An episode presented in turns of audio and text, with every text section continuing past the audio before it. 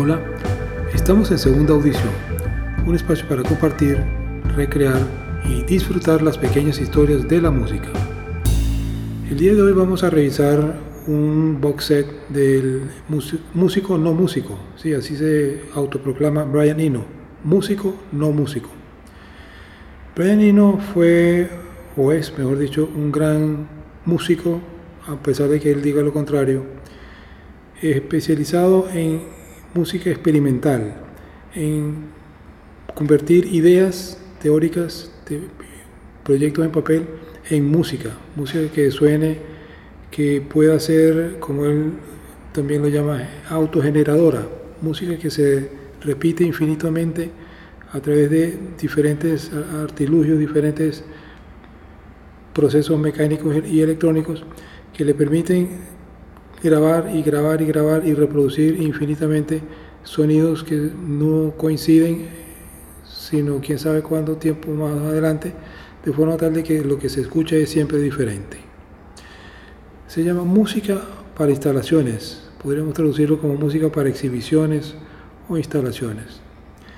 Eh, repito, este es un box set eh, editado el año pasado, en donde él recoge o reúne una serie de proyectos diferentes grabados entre los años 1986 hasta el 2017, eh, que son pues los proyectos que él, en donde él participa con sus diferentes aparatos y equipos de sonido que forman parte de la exposición o exhibición.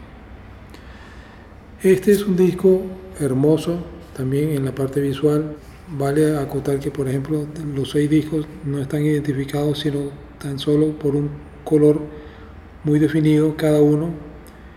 Eh, y, por supuesto, del, del lado que se puede imprimir está solamente el título de las canciones.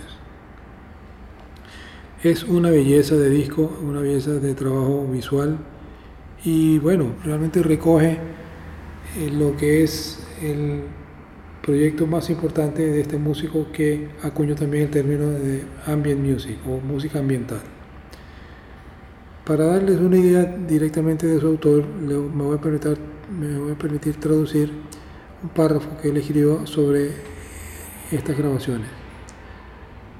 Dado lo que yo dije al, al inicio sobre la música sin fin, puede ser extraño que yo esté ofreciendo aquí un set de grabaciones finitas, pero esto no me parece que es una contradicción. A mí me gusta la repetición también. Con el nacimiento de las grabaciones en, los finales del siglo XIX, nosotros entramos una era completamente nueva en la historia de la escucha humana, una era en la cual se hizo posible por primera vez eh, oír exactamente la misma cosa una y otra vez. Nosotros de hecho estamos ahora tan familiarizados con la idea, con esta idea, que es difícil recordar cuán radical es. Es realmente magia pura. Yo aún disfruto de esta magia, disfruto de hacerme familiar cada vez más y más de los pequeños detalles de la grabación a, medida que la voy escuchando. Estas piezas de música que fueron compuestas para ser efímeras, siempre desapareciendo a medida que tú las escuchas, resulta que pueden revelar otras identidades u otras sonoridades cuando se escuchan repetidamente. Pues sí, este es un gran artista que entre paréntesis no solamente se desempeña en el arte de la música, sino también es un experto en perfumes, es un gran orador, eh, en fin, es un gran hombre renacentista que puede ah, entretenernos y que puede comentar sobre infinitas cosas prácticamente. Y todo eso se refleja en una música interesante, rica, variada, que tiene diferentes facetas, tal como él, la, tal como él lo describe y bien vale la pena invertir el tiempo para buscar y escuchar la música para instalaciones, Music for Installation de Brian Eno.